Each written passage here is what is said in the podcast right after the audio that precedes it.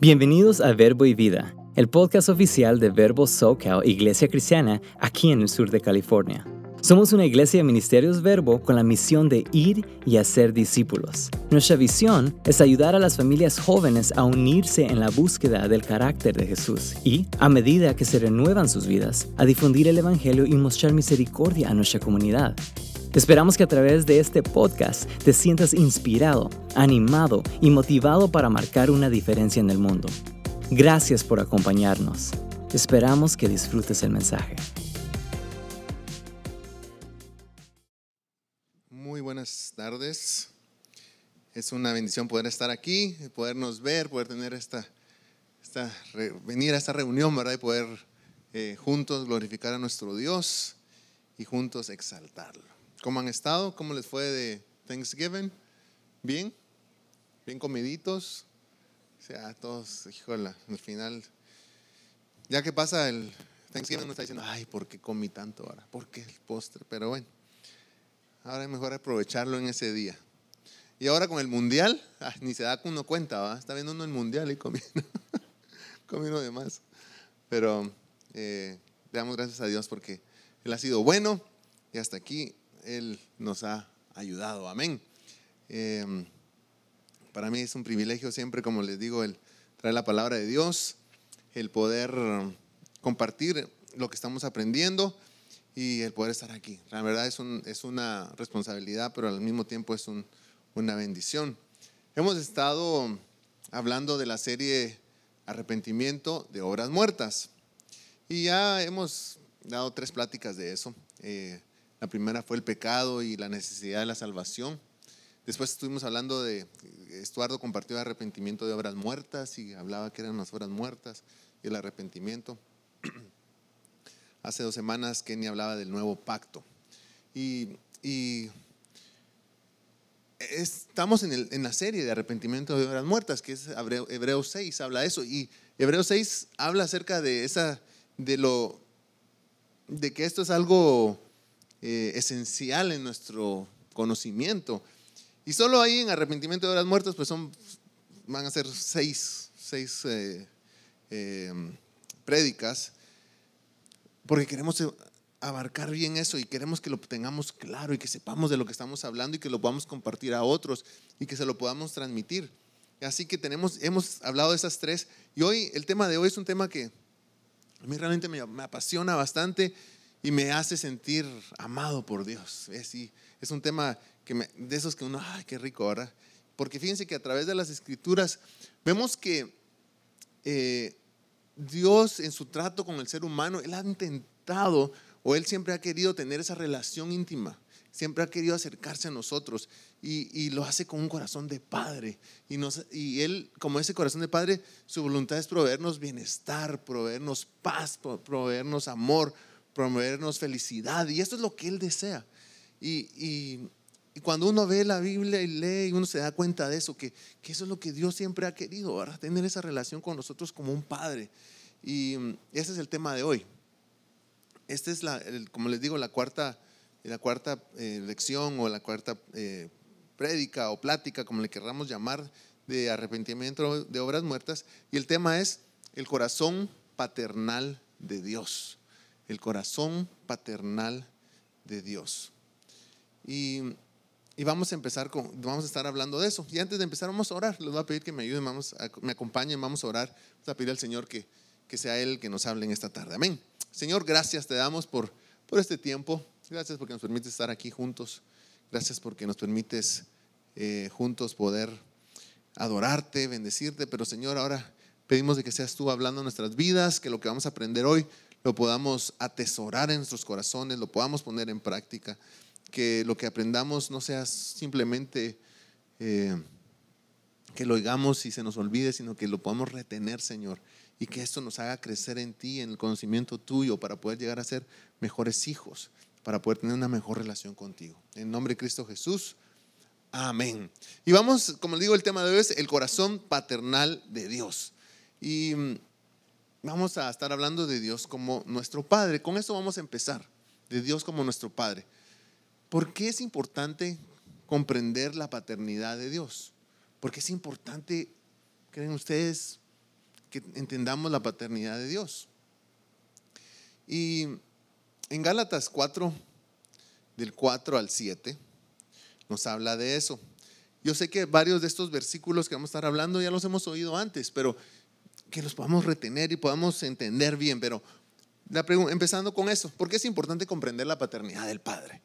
Entonces, vamos a empezar con Gálatas 4, del 4 al 7, y dice así, pero cuando vino el cumplimiento del tiempo, Dios envió a su Hijo, nacido de mujer y nacido bajo la ley, para que redimiese a los que estaban bajo la ley, a fin de que recibiésemos la adopción de hijos, la adopción de hijos. Y por cuanto sois hijos, Dios envió a vuestros corazones el espíritu de su Hijo, el cual clama, Abba Padre. Así que ya no eres esclavo, sino hijo.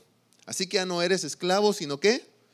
Hijo. Y si hijo, también heredero de Dios por medio de Cristo Jesús. Por eso es importante comprender la paternidad de Dios, porque hemos sido adoptados como hijos.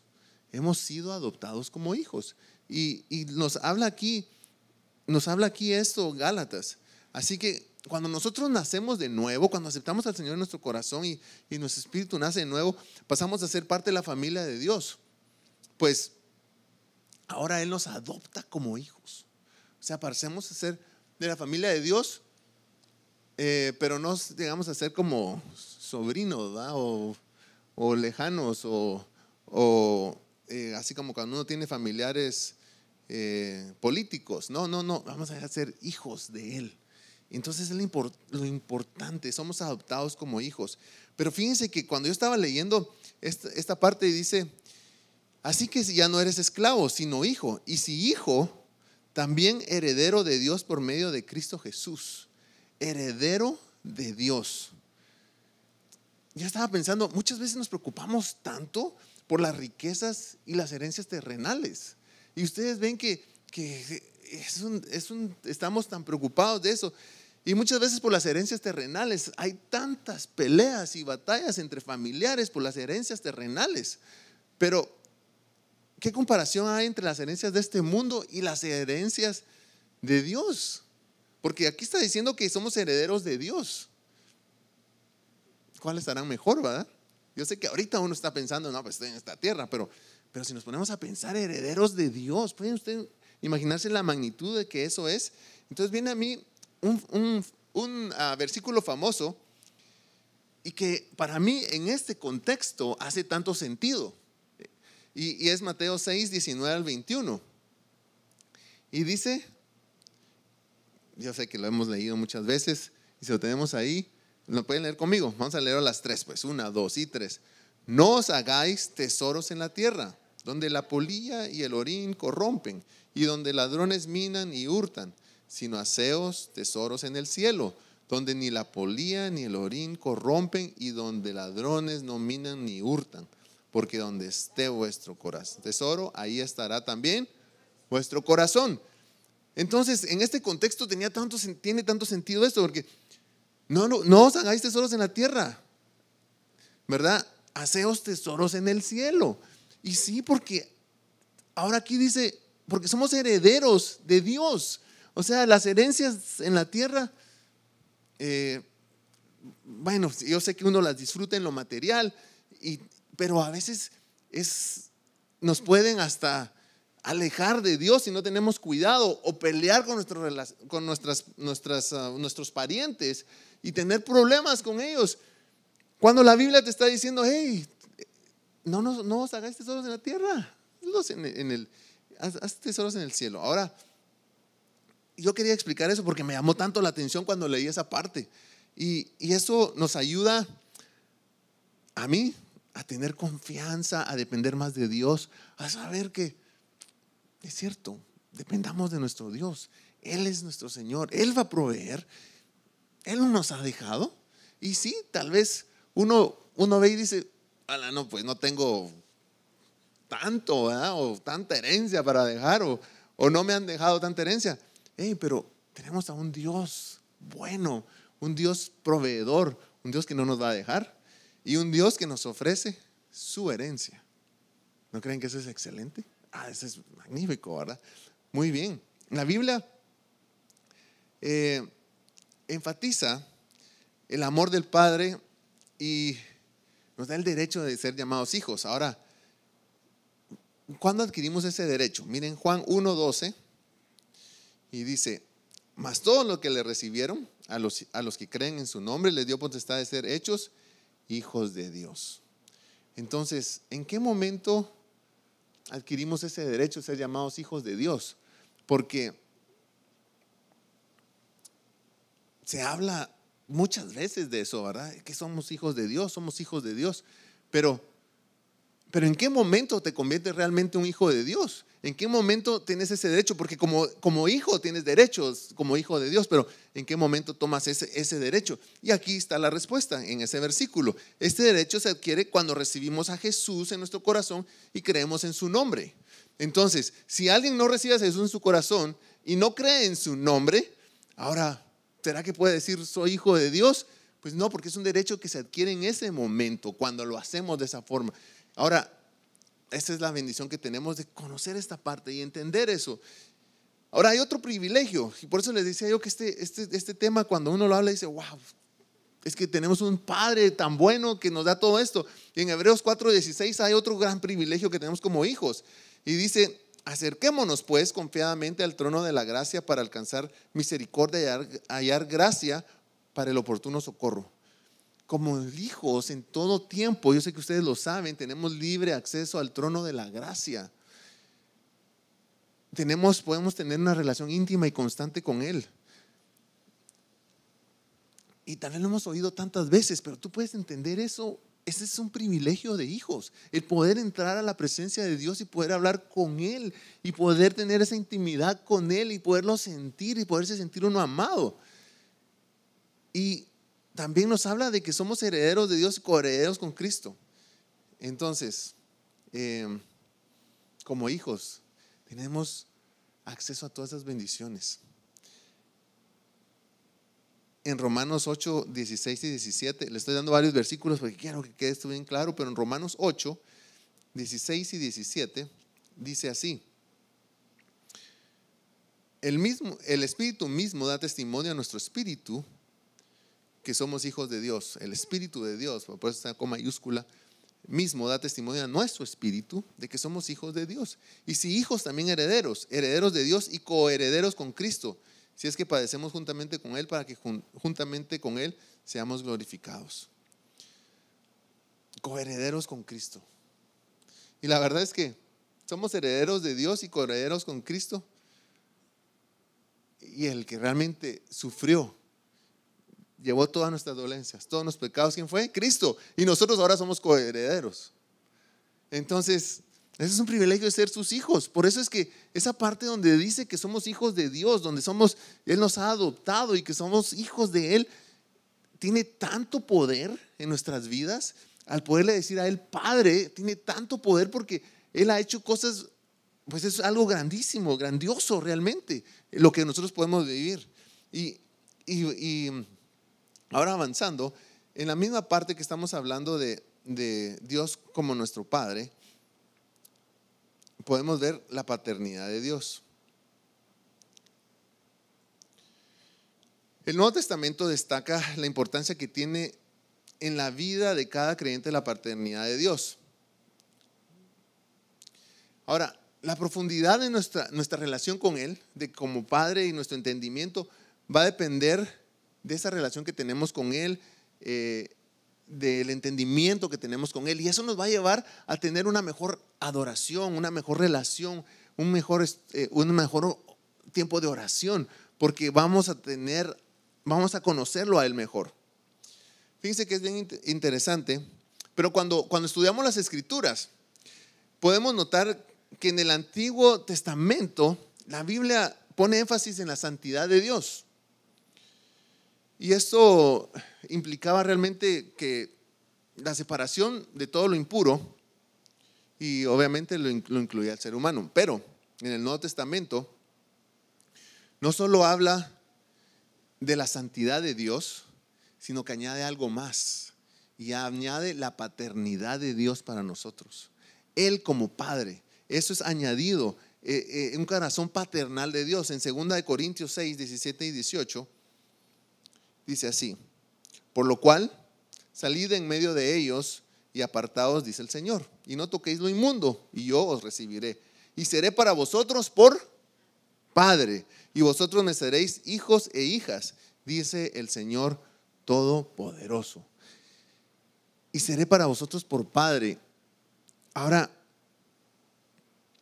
recuérdense que yo creo que nosotros podemos, eh, algunos pudimos tener un padre bueno, tal vez algunos pudimos tener un padre malo, algunos tal vez eh, no tuvimos padre o, no tuvo un padre que nos, nos criara, dependiendo cómo, cómo fue nuestra vida.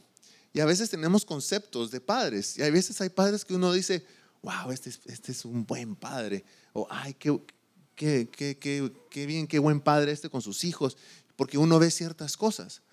Pero fíjense que es interesante. La Biblia dice que nosotros no somos buenos. El único buen padre es Dios. Entonces a veces tenemos conceptos de un buen padre. Decimos, este es buen padre. Pero aún ahí no le llega a Dios. No le va a llegar a Dios. Porque el único bueno es Dios. Entonces, eh, y él dice, y seré para vosotros por padre. Entonces, tú Piensa en el mejor padre que puedas conocer o que has visto aún en películas o donde hayas visto un mejor padre y dices, wow, este padre es buenísimo. ese padre no le llega a Dios, a nuestro padre. Este Dios es otro nivel. Ese es nuestro padre. Entonces, cuando Él te dice padre, puedes pensar que tienes lo mejor de lo mejor. Esa es la bendición de tener a Dios como padre. Y eso es lo que tenemos que, entender en nuestras vidas. Y Jesús lo, habló varias veces, ¿verdad? Por ejemplo, ustedes saben, Mateo 6, 9, que es donde, está el Padre Nuestro, él empieza diciendo así, Padre Nuestro que estás en los cielos. Está, se está refiriendo a él como Padre.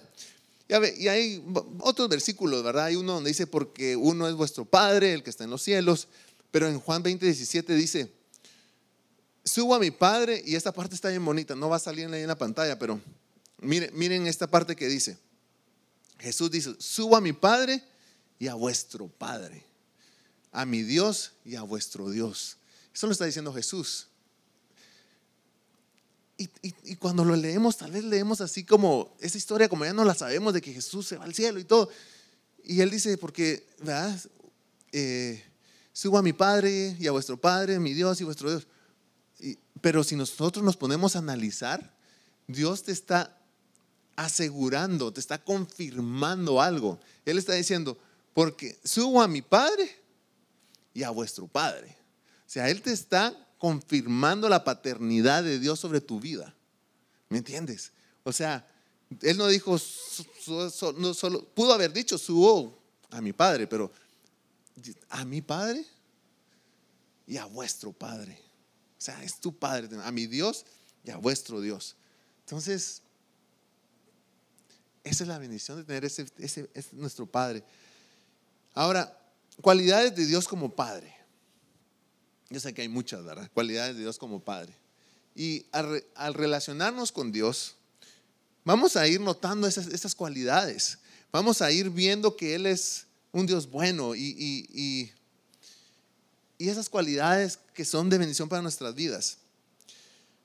Y realmente son cosas que debemos de aprender a disfrutar en nuestra relación con Él. Te voy a mencionar algunas cualidades de Dios. Hay, hay más, pero te voy a mencionar algunas. Y lo que yo quiero es que eh, ponga atención a las cualidades que voy a mencionar y con cuál te identificas de, de estas que voy a mencionar. Pon cómo, o sea, lo que quiero decir es cómo se ha ido manifestando Dios en tu vida. ¿Cómo lo conoces tú?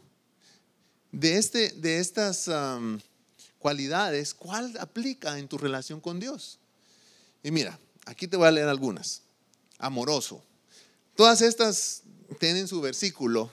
Lo único es que no te las voy a dar todas porque vamos a saldríamos mañana. Pero, pero eh, la Biblia nos habla que es un Dios amoroso, eh, que es un Dios benigno, que es un Dios perdonador, que es un Padre dadivoso. Perdón, dije Dios, pero estamos enfocándonos en Padre. Que es un Padre dadivoso, que es un Padre misericordioso, que es un Padre fiel, que cuida de ti, que es bueno, que es paciente, que es proveedor. ¿Cuál de todas esas aplica tu vida en tu relación con Él? Yo creo que si nos ponemos tal vez diríamos todas, ¿verdad? Pero ¿en cuál tú has tenido una relación más íntima con Él? Eh, amoroso, benigno, perdonador, dadivoso, misericordioso. Y yo creo que, que en diferentes etapas de nuestra vida es, cambia, ¿verdad? En un momento de nuestra vida lo conocemos como nuestro proveedor, en un momento como nuestro sanador, en un momento lo conocemos como el que cuida de nosotros. ¿Qué etapa, estás, eh, qué etapa has vivido y cuál estás viviendo ahorita? Em, yo ahorita, tal vez el que aplicaría uno a mí es perdonador. Fíjense que hace tres semanas yo les contaba de un predicador que, de una historia, y se las conté así rapidito, de que él estaba en una universidad, que llegó, que él habla acerca de que habla acerca de Salmos 5, donde habla de que somos pecadores y que Dios, um, eh, bueno, que habla de que somos pecadores y que llegó un estudiante y le dice, mire, yo no estoy de acuerdo con lo que usted, um, con su concepto de ese, de ese salmo. Y él le dijo, yo no di ningún concepto mío, yo te leí la Biblia. Y le dice, ahora déjame, déjame eh, hacerte una pregunta si yo pusiera todos tus pensamientos desde que naciste en una pantalla, no sé si se acuerdan que les conté esa historia, en una pantalla, y, pusiéramos todos tus pensamientos, todo lo que ha pasado por tu corazón, por tu mente, por tu corazón, y todo lo que has pensado hacer y has hecho, eh, te aseguro, le dijo, de que te daría vergüenza, de que no te gustaría que se lo saquen, porque hay cosas ahí que ni tus amigos saben de ti. Y entonces este estudiante dijo, Mm, sí, tiene razón. La verdad que sí es cierto, ¿verdad? Bueno, esa historia se las conté, pero fíjense que después de eso, yo me ponía, yo me ponía a analizarme y, y me doy cuenta de que a través del día pasan un montón de pensamientos malos en mi mente. Y, yo estoy pensando algo y digo, a ahorita me hubieran dicho que soy un racista, ahorita me hubieran dicho que soy no sé qué, ahorita me, y, y serían, son un montón. Y después, Señor, perdóname. Pero como lo tengo como padre, yo sé que Él me perdona. Y eso me da paz. Pero fíjense que obviamente el enemigo manda esos dardos y vienen a tu mente. Pero si tú te pones a pensar, yo decía, wow, si este pensamiento lo ponen en la pantalla, no, no estaría bien. Si este pensamiento lo en la pantalla, ahora no, no, tampoco estaría bien. Si este, este pensamiento lo en la pantalla, tampoco estaría bien. Entonces, digo, Señor, ayúdame, ¿verdad? A enfocarme en ti, a, sabiendo la, la, bendición que tengo, que es un Dios perdonador, un Dios bueno, un Dios que nos ayuda a ser mejores. Entonces, eh, simplemente me he dado cuenta que, que sí, que soy un gran pecador. Y, la única forma por la cual puedo estar en la presencia de Dios y en la cual puedo llamarme hijo de Dios por Jesús que murió por mí. Y, porque Jesús hizo la obra y por su sangre. Porque si fuera por mí, por mi persona, por, por, por las cosas que yo hago, no calificaría. Pero Dios es un Dios bueno y es un Dios perdonador. Entonces, ese aplica ahorita a mí, en mi vida. Pero, ¿cuál aplica a ti como padre, verdad? ¿Cómo ha sido él, contigo? ¿Ha sido amoroso? ¿Ha sido benigno? ¿Perdonador, dadivoso, misericordioso, fiel? ¿Cuida de ti? Bueno, paciente, proveedor. Es un buen padre. Amén. Entonces, lo que estamos aprendiendo ahorita es que todo esto viene de Dios. Dios es, es nuestro Padre. Somos sus hijos. Tenemos la bendición de ser llamados hijos de Dios. Ahora, yo quiero hablarte también del corazón paternal de Dios. El corazón paternal de Dios. Y uno es el amor de Dios. Entonces, hablando del corazón paternal de Dios, vamos a hablar de el amor de Dios. El apóstol Juan, si ustedes se acuerdan, eh, en su primera carta declara que Dios es amor. Y esa eh, es trascendental para nosotros, evidentemente con con, trascendental en nuestra relación con Dios. porque Dios es amor y así nos trata. Ahora, Él siempre nos va a tratar con amor. Y de hecho, fíjense que no va a salir en la pantalla, pero en, Juan capítulo 17 nos dice que nos ha amado y de igual manera que amó a su Hijo. Imagínense. Juan 17, 23 dice eso, que Él nos ha amado de la misma manera que amó a su Hijo. Ese es amor. ¿No creen? Entonces, eh, tenemos ese, ese, regalo de Dios. Y Dios manifiesta ese su amor con cada uno de nosotros y es en una forma personal.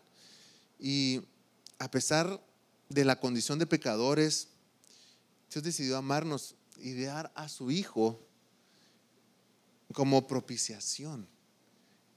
Esa palabra propiciación, si usted la busca, quiere decir acción agradable a Dios con que se le mueve a piedad y misericordia. Entonces, Dios decidió amarnos y dar a su Hijo como propiciación por nuestros pecados. ¿Qué quiere decir eso otra vez? Es una acción agradable con que se le mueve a piedad y misericordia. O sea, Él dio a su Hijo y esa acción agradable Él la dio, ¿verdad? Para Él, para que se mueva con piedad y misericordia, misericordia a nosotros. Eso es lo bueno que es este Padre. O sea, Él mismo entregó a su Hijo y ese acto que hizo el Hijo lo mueve a Él a piedad y misericordia hacia nosotros. O sea que aún ahí no hicimos nada nosotros, todo lo hizo Dios. Y esa es la bendición que tenemos. Entonces, este es el amor del Padre. Em, y en Romanos 5, 6, 6, 6 al 8, dice así, porque Cristo, cuando aún éramos débiles, a su tiempo murió por los impíos. Ciertamente, apenas morirá alguno por un justo. Con todo, pudiera ser que alguno osara morir por el bueno. Mas Dios muestra su amor para con nosotros en que siendo aún pecadores, Cristo murió por nosotros. Y ese es, ese es, ese es, es, imagínense, con eso, ¿verdad? Yo creo que eso es suficiente para estar agradecidos con Él. Ahora, uno de los mejores ejemplos para entender el corazón paternal de Dios hacia nosotros lo podemos encontrar en, el, en, la, parábola del, en la parábola del Hijo Pródigo. Yo sé que Estuardo habló de eso y, y, de la parábola, parábola del Hijo Pródigo. Y esta parábola, muchos la enseñan desde la perspectiva de, del hijo eh, que se arrepiente, que cambia. Otros tal vez hablan del hijo mayor, pero a mí me gusta mucho cuando lo presentan de la perspectiva del padre, porque eh, se acuerdan cuando él, él vuelve, el padre dice que lo ve venir desde muy lejos y movido a compasión corrió a él, lo abrazó y lo besó. Y esa parte del Padre es, tan especial, ¿verdad? Y como les digo, yo sé que Estuardo habló de esto ese, ese, hace, hace tres domingos, pero esa historia es tan, tan especial porque el Padre estaba esperando, corrió a Él, lo abraza y lo besa. Ese es el amor del Padre. Pero, pero ¿saben que, que, lo, que es lo bonito? Que el Padre no condenó a su Hijo, sino que fue movido a misericordia y, con un corazón de amor. O sea, el Padre recibió al Hijo y no lo condenó. Eh, muchas veces nosotros podemos ser así. Viene alguien y en lugar de recibirlo lo condenamos, pero Él no, lo recibió con amor y, y lo recibe de nuevo a su familia y lo toma. Y, y al final completa la restauración al colocarle la túnica, el anillo y el calzado. O sea, lo viste y le entrega todo. Pero ese es el amor del Padre, ¿verdad? Obviamente el Hijo estaba arrepentido, pero ese es el amor del Padre, que lo recibe de esa manera. Ese es el amor de ese Dios que tenemos. Y es ahí donde, donde yo digo, em, podemos acudir a Él. Y miren, algo que es tan, tan importante es que cuando nosotros hacemos eso y nos vamos, nos lo reconocemos a Él como, como nuestro Padre, y recibimos el entendemos el sacrificio de Jesús en nuestras vidas, la relación se restaura. Y ahora podemos tener una, una, una relación directa con Dios, con el Padre. Entonces, el sacrificio hace tanto sentido aquí. Y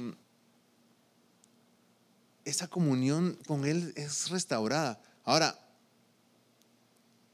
y esa relación se restaura y no es para condenarnos, sino que es para restaurarnos, para, para amarnos.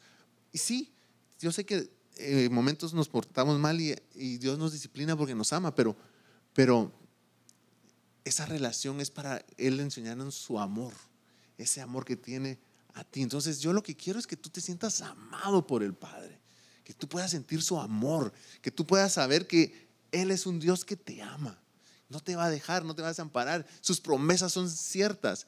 Y, en la Biblia lo dice una y otra vez. Tal vez no lo hemos leído tanto, pero lo dice una y otra vez. Y el segundo punto acerca de, del corazón paternal de Dios es que Dios nos da un perdón absoluto. Perdón absoluto. Eh, él en su misericordia, Él nos perdona completamente. Él no te perdona a medias. Y, y ese, su promesa fue establecer un nuevo pacto, porque Él no va a hacer algo a medias, Él te perdona. Si tú pides perdón a Él, Él te va a perdonar completamente. Em, y por medio de la muerte de Jesús en la cruz, Dios establece el nuevo pacto que ofrece perdón absoluto a todo aquel que quiera recibir su gracia. Y es un perdón absoluto. Y no sé si tú te has sentido como, yo se los he contado otras veces, como yo, yo en un momento dado me sentí, que yo sentía que, que lo que había hecho había sido, eh, como que no había sido, yo no, yo no me sentía perdonado, entonces yo acudía a Dios y cada vez que yo iba con Dios le pedía perdón. Señor, perdóname por, por aquel pecado. Señor, perdóname por aquel pecado. Y otra vez, y se daba algún evento y hablaban de, pedirle perdón a Dios. Y otra vez, Señor, perdona por, este pecado. Pero el perdón era completo. Dios te perdona completamente. Lo único es que nosotros en nuestra, eh, eh, nosotros en nuestra mentalidad nos cuesta hacer eso porque, porque por nuestra naturaleza pecaminosa, nuestra, nuestra, nuestro pensamiento. Pero Él te perdona completamente. Cuando tú estás arrepentido le pides perdón a Él. Y yo les contaba de que yo un momento dado le digo al Señor, Señor, perdóname por este pecado. Y yo siento que Él me dice, ¿de qué pecado me hablas? Ay, Señor, tal pecado, te lo ha dicho ya cuántas veces. Pero no, no, ¿de cuál pecado me hablas? Ay, Señor, si tú eres Dios, ¿cómo tú no te vas a recordar, verdad, de, de ese pecado? ¿Ya me pediste perdón? Sí. ¿Lo hiciste sinceramente? Sí. Ah, pues yo ya lo olvidé. Yo ya te lo perdoné. Entonces yo ya no, yo no te lo voy a traer una otra vez, ¿verdad? Pero uno en su mentalidad así lo piensa, pero Él nos perdona completamente. Entonces el perdón de Dios es completo. Una vez nosotros nos, nos, um, arrepentimos y vamos hacia, hacia Él, Él nos perdona. Y ahí es donde tenemos que entender cómo es Dios. Porque Dios hace la obra completa. Y Dios es, es nuestro Dios. Porque miren, Dios es perdonador porque él nos ama y Él mandó a, Jesús a morir por nosotros. Pero también tenemos que entender que porque Dios es santo, demanda santidad de nuestra parte, ¿verdad? Sé santos porque yo soy santo. Él demanda santidad. Porque Dios es justo, demanda castigo para el pecador, porque la paga del, del pecado es muerte, mala dádiva de Dios es vida eterna en Cristo Jesús, Señor nuestro. Y porque Dios es amor, envió a su Hijo a pagar el precio por nosotros y, restaurar esa comunión con Él. Y, no todos sabemos Juan 3:16, porque de tal manera amó Dios al mundo que envió a su Hijo unigénito para todo aquel que en Él cree, no se pierda, mas tenga vida eterna. Eh, Dios nos ha perdonado y su perdón es completo. Eh, y, saben que el perdón no es solo una no es solo para quitarte una culpa pasada, sino que es un, incluye, incluye el poderte ser libre, restaurar la relación con Él. Y eso es lo que tenemos que entender. Ahora, nosotros cuando entendemos el significado del perdón del Padre hacia nosotros, vamos a empezar a entender la libertad del poder del pecado. Ahí vamos a entender la libertad del poder del pecado. Porque el pecado no tiene más poder sobre nosotros porque Dios nos ha perdonado. Y entonces todos esos pensamientos que vienen sobre nuestra mente, todos esos ataques del enemigo, todos esos recuerdos, todas esas situaciones ya no tienen poder porque Dios nos ha perdonado. Y cuando nosotros entendemos el amor del Padre y, el perdón del Padre y que sabemos que Él nos ha limpiado completamente, todo lo demás no tiene poder. Sí, va a venir recuerdos, sí van a venir a, traerte, eh, Satanás, ideas, a decirte que no eres, no eres ah, eh, digno, es cierto, pero cuando entiendes el, el perdón del Padre, Tú vas a decirle al enemigo, ¿sabes qué? Me puedes decir tanta cosa, pero no aplica. Porque yo he sido perdonado. Y he sido perdonado por completo porque Jesús lo hizo por mí. Entonces, todo lo que sea anterior no debe aplicar a nuestras vidas. Entonces, eso es lo que tenemos, cuando comprendemos eso, cuando comprendemos ese amor del Padre, ese perdón del Padre, nos ayuda a ser libres. Nos ayuda a ser libres. El hombre, el ser humano, como tal, somos un problema, porque nosotros nos recordamos de un montón de cosas.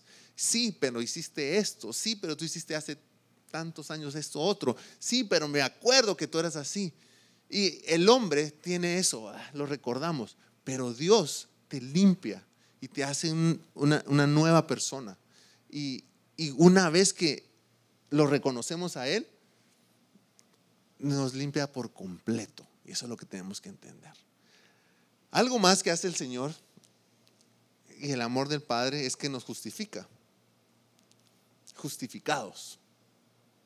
En el idioma original, el según el Strong, eh, ser justificado quiere decir, dice rendir, es decir, mostrar o considerar como justo o inocente. Ese es justificar. Eh, otra, otro, eh, eh, bueno, según también este otro, esta concordancia dice, hacer al hombre acepto ante Dios, declararlo justo, exculpar, tratar como justo. Y en la Real Academia Española dice hacer justo a alguien dándole la gracia.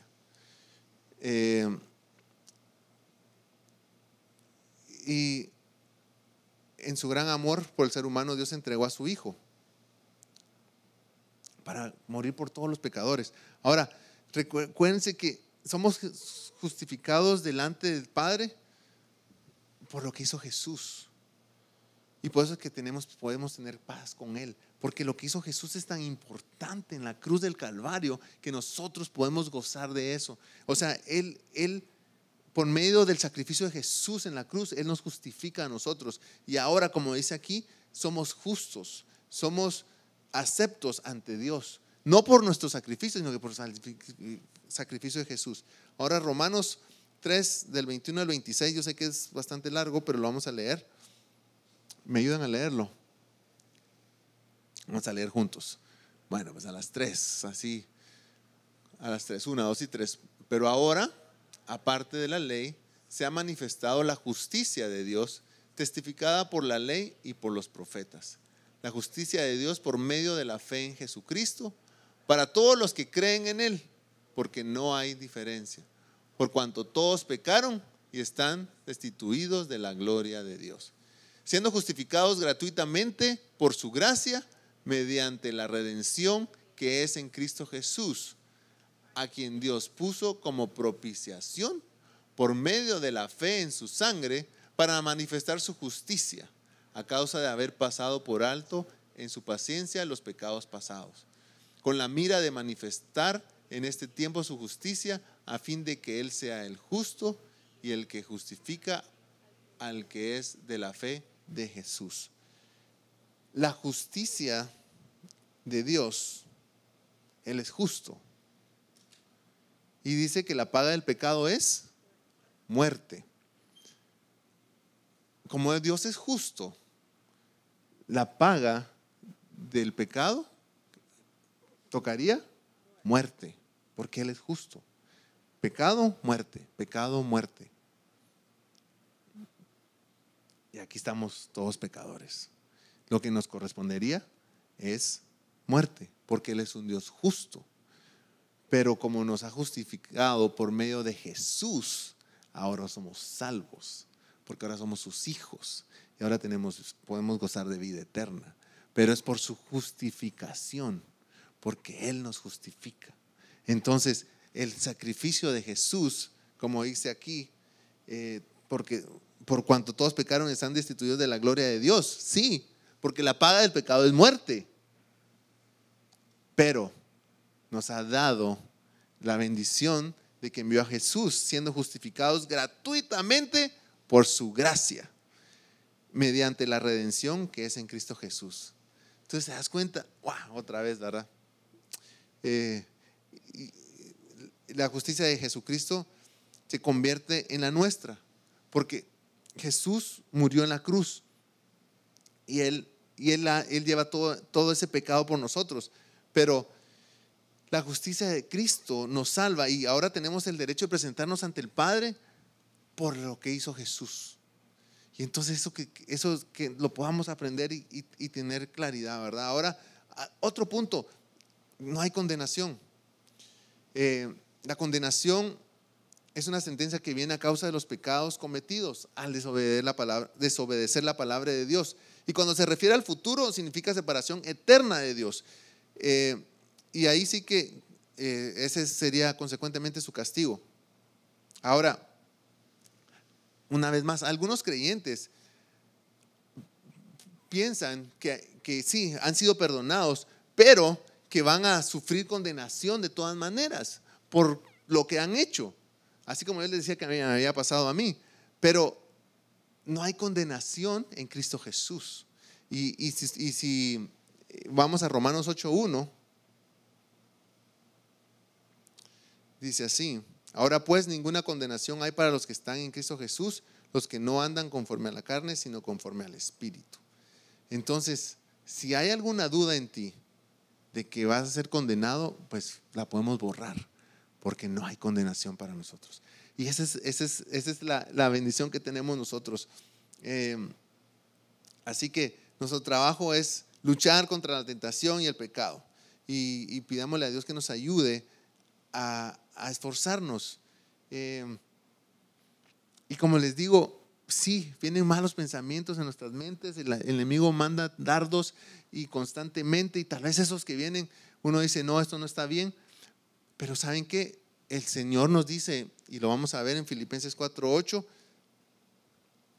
por lo demás, hermanos, todo lo que es verdadero, todo lo que es honesto, todo lo justo, todo lo puro, todo lo amable, todo lo que es de buen nombre, si hay virtud alguna, si algo digno, si algo digno de alabanza, en esto pensad.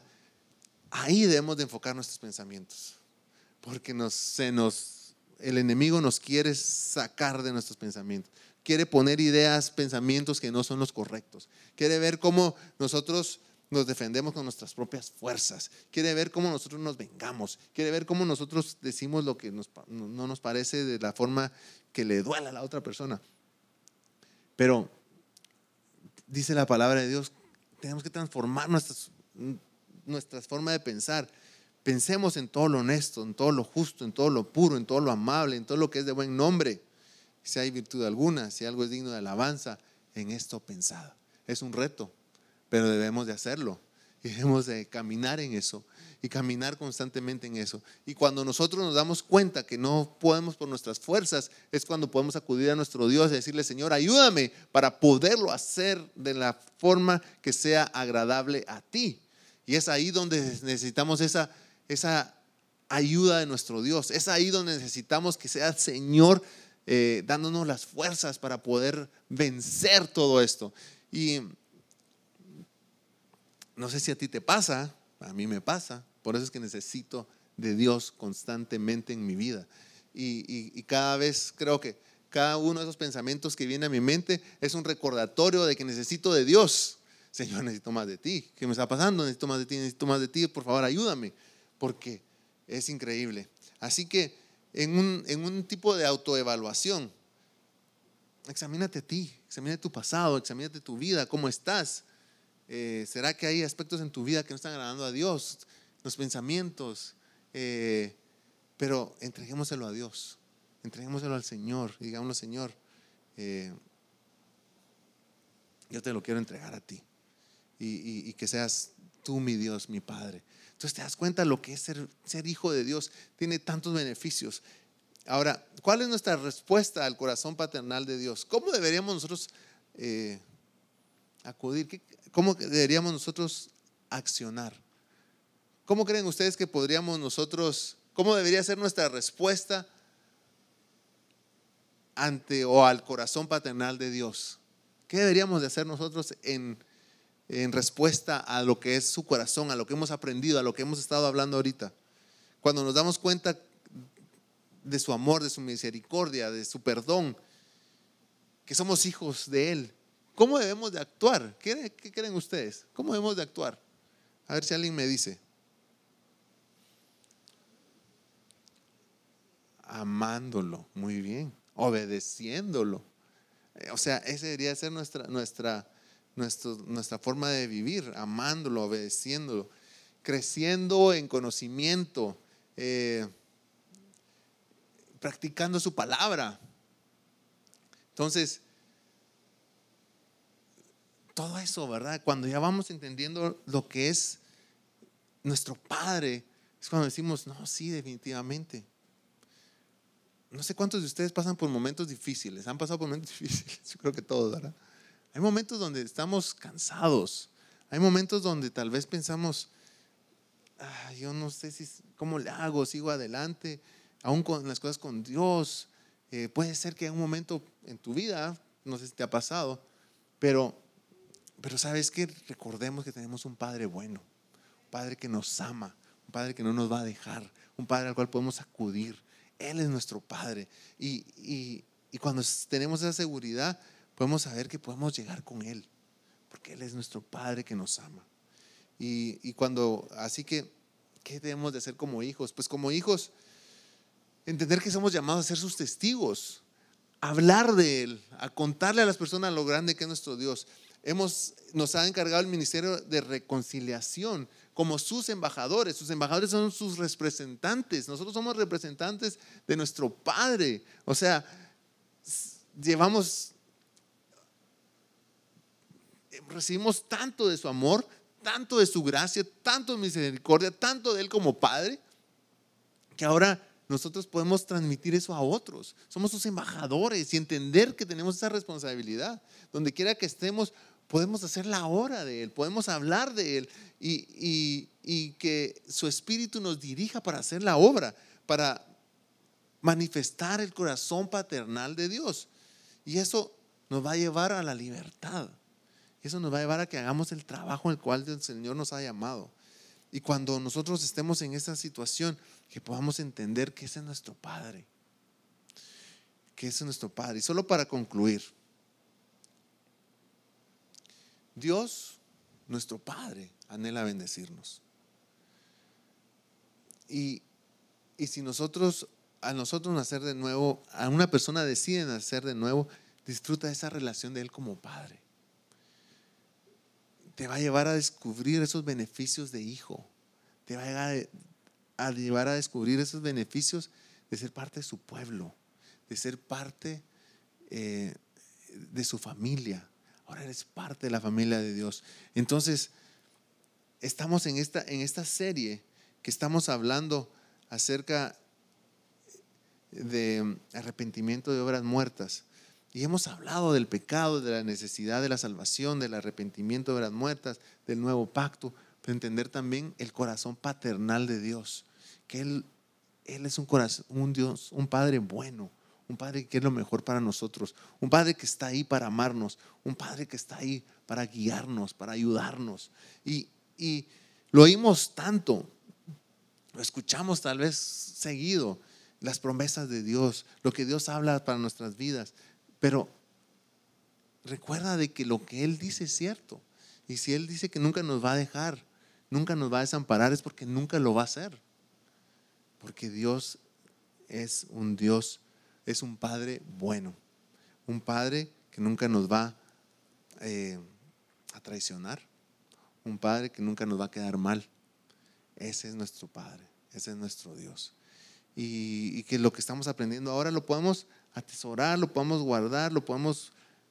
Eh, recuérdense, esto es, si para ti dices, sí, es, es, esto ya lo sabía o es básico, sí, es básico, pero lo tenemos que tener claro, hermanos, porque es doctrina básica del Evangelio, que la tenemos que tener con claridad en nosotros y la tenemos que poder transmitir a otras personas. Doctrina básica. Si queremos madurar más en el Señor, necesitamos aprender lo básico. Y esto es lo que hemos estado aprendiendo en lo básico.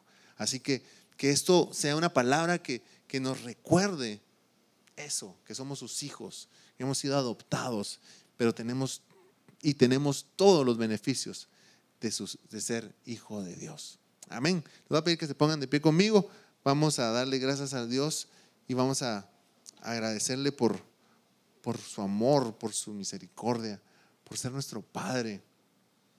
Porque tal vez antes no entendimos, o tal vez cuando lo recibimos en nuestro corazón no entendíamos todo el concepto del, gran beneficio.